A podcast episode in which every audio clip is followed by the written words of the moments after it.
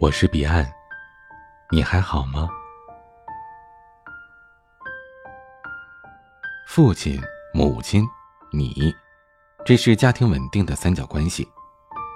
学校、家庭、你，这是成长普通的三角关系。可是，每当出现一些共同的物或者人，就会打破原本正常的模样。我们很多人小时候都听过的，今天我不和你玩了，为啥呀？因为你今天喊别人上厕所，没喊我。哎呀，我错了，以后我只和你一起上厕所好吗？好吧，那我们还像以前一样好。长大之后，很多时候我以为互相没有交集的两个人，竟然在微信里是好友，尤其是在朋友圈点赞的时候，你肯定有过这样的感慨吧？他们俩也能认识，他们是怎么认识的？开始你只觉得惊讶，可仔细回味一下之后，迷之尴尬。后来你再也不敢随便的发朋友圈，再也不敢随便的给谁评论点赞了。你自以为处在一个封闭的小空间里，可以任意驰骋，可谁能想到，直到很久以后的后来，才发现你所在的小空间的墙壁。完全都是透明的。有些人帮朋友处理感情问题时像个大英雄，果敢决绝；而面对自己感情困局，却像是一个逃兵，垂头丧气，懦弱无力。有些人明明是自己选择了放弃对方，态度坚决，毫不犹豫，可等到真正转身之后，却在深夜里捂着棉被，哭泣到不能自已。娇娇就是这样的姑娘，更可怕的是，疼痛的次数会像地震之后的余震一样，没有规律的随时出现，常常让你猝不及防。前几天，娇娇忍不住又去翻前任的朋友圈了，她想看看那个曾经深爱的人是不是心里会想到他，会念着他曾经的好。结果，前任在朋友圈发了一条状态。跟伪闺蜜笑颜如花的照片，看得眼睛生疼。回想起二十天前的自己分手，就是因为微信触发的矛盾，现在竟然又手贱的在这看他的朋友圈。娇娇和阿志是大学同学，大学就在一起，走过了最青春、最美好的四年，可换来的不是校服到婚纱，而是出轨到分手这么狗血的桥段。娇娇跟我讲的时候，她的声音是颤抖的。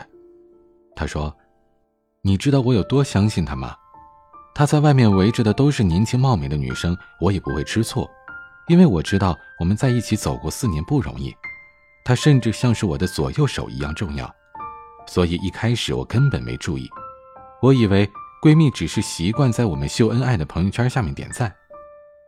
渐渐的，我发现阿志聊天都背着我。”我们之间的聊天只剩下“哦”“嗯”“晚安”，再也没有其他了。我当时想，大概是她每天工作辛苦了吧。有一次和闺蜜一起逛街，发现她的戒指和我的一模一样，我的心里忽然一下就慌了。那对戒是我和阿志定做的呀。我盯着闺蜜的手看，闺蜜刻意掩饰着右手的戒指，彼此都心照不宣地猜测着对方。后来忍不住还是问了阿志，他居然连桌里的借口都没有编，没承认也没否认。晚上翻开他的微信，才发现，原来这个我如此信任的男人早就背着我出轨了。那些亲密的话看着都觉得恶心，又觉得心疼自己。这些话他从来都没有对我说过。我听了之后，真的不知道该如何劝他，而他。早已泣不成声。忽然觉得微信共同好友真的是一个很可怕的东西，很多秘密或者隐私，可能就泄露在这些共同好友里了。你有没有那种感觉？本来聊得还不错，想着会有进一步发展的人，你无意间见到他朋友圈里的一个赞，或者一条评论，恰巧是你很讨厌的人留下的。他们的关系看起来比你们还要亲密，然后你就不再那么想和他说话了。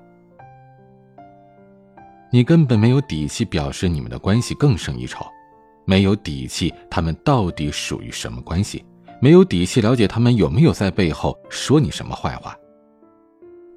你除了知道他们认识，知道他们要好，其余的，一无所知。微信是个神奇的地方，在这个地球上，任何的两个陌生人之间相隔不超过六个人。想想自己和每个人认识。都不过六个人而已。我们之间以为的那些秘密，指不定什么时候早已不再是秘密了。共同好友真的很危险，他有时候就像是定时炸弹，随时在你们脆弱的关系上爆炸。共同好友究竟可怕在哪里呢？可能就在于未知性吧。你一边觉得不可思议，嘲笑这世界太小的时候。又会一边敏锐地意识到他们的不同寻常的关系，而关键又在于此：你根本不知道他们究竟是什么关系，你只有不断的猜忌，刻意的屏蔽他们之间的交集。你不想用共同好友这种方式来揣摩之间的感情，赞不要乱点，评论不要乱发，说不定你好友列表里的谁和谁。就是关系相当好的。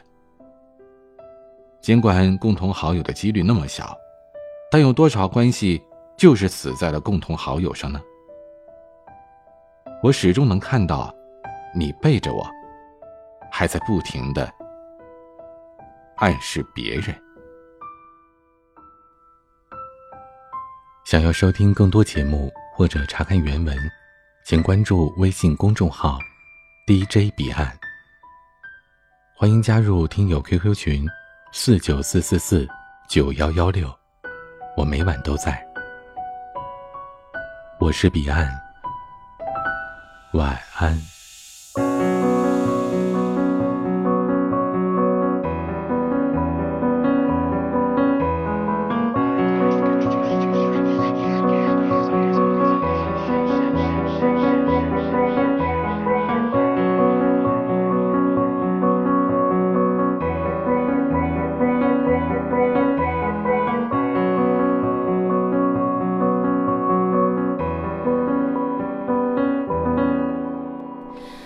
就直接回头吧，他在等着你。不要怕我会哭泣，早就在心底。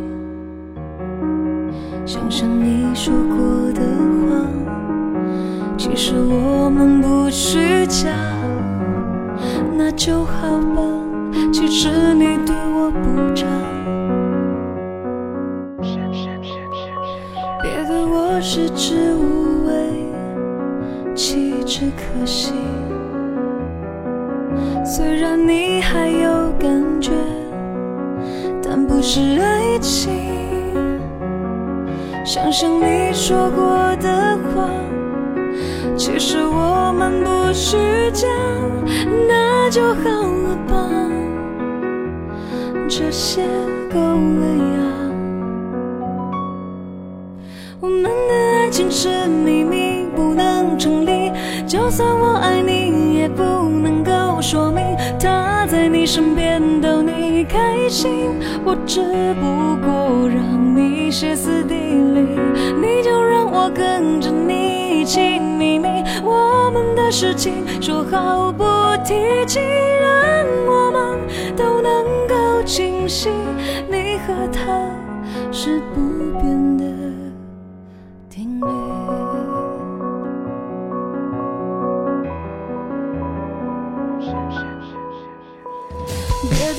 食之无味，弃之可惜。虽然你还有感觉，但不是爱情。想想你说过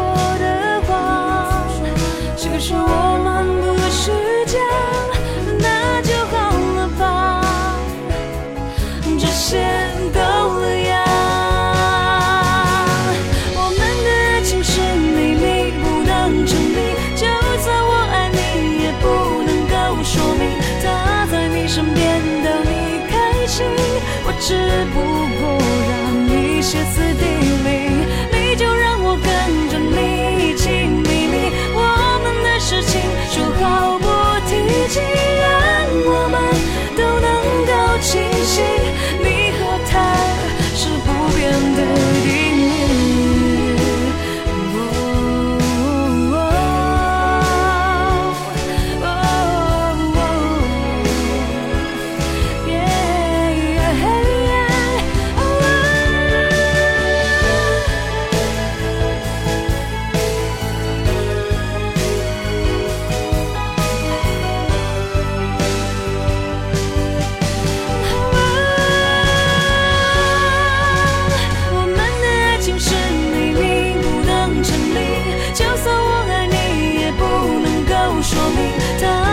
身边的你开心我只不过让你歇斯底里就让我跟着你一起秘密我们的事情说好不提起让我们都能够清醒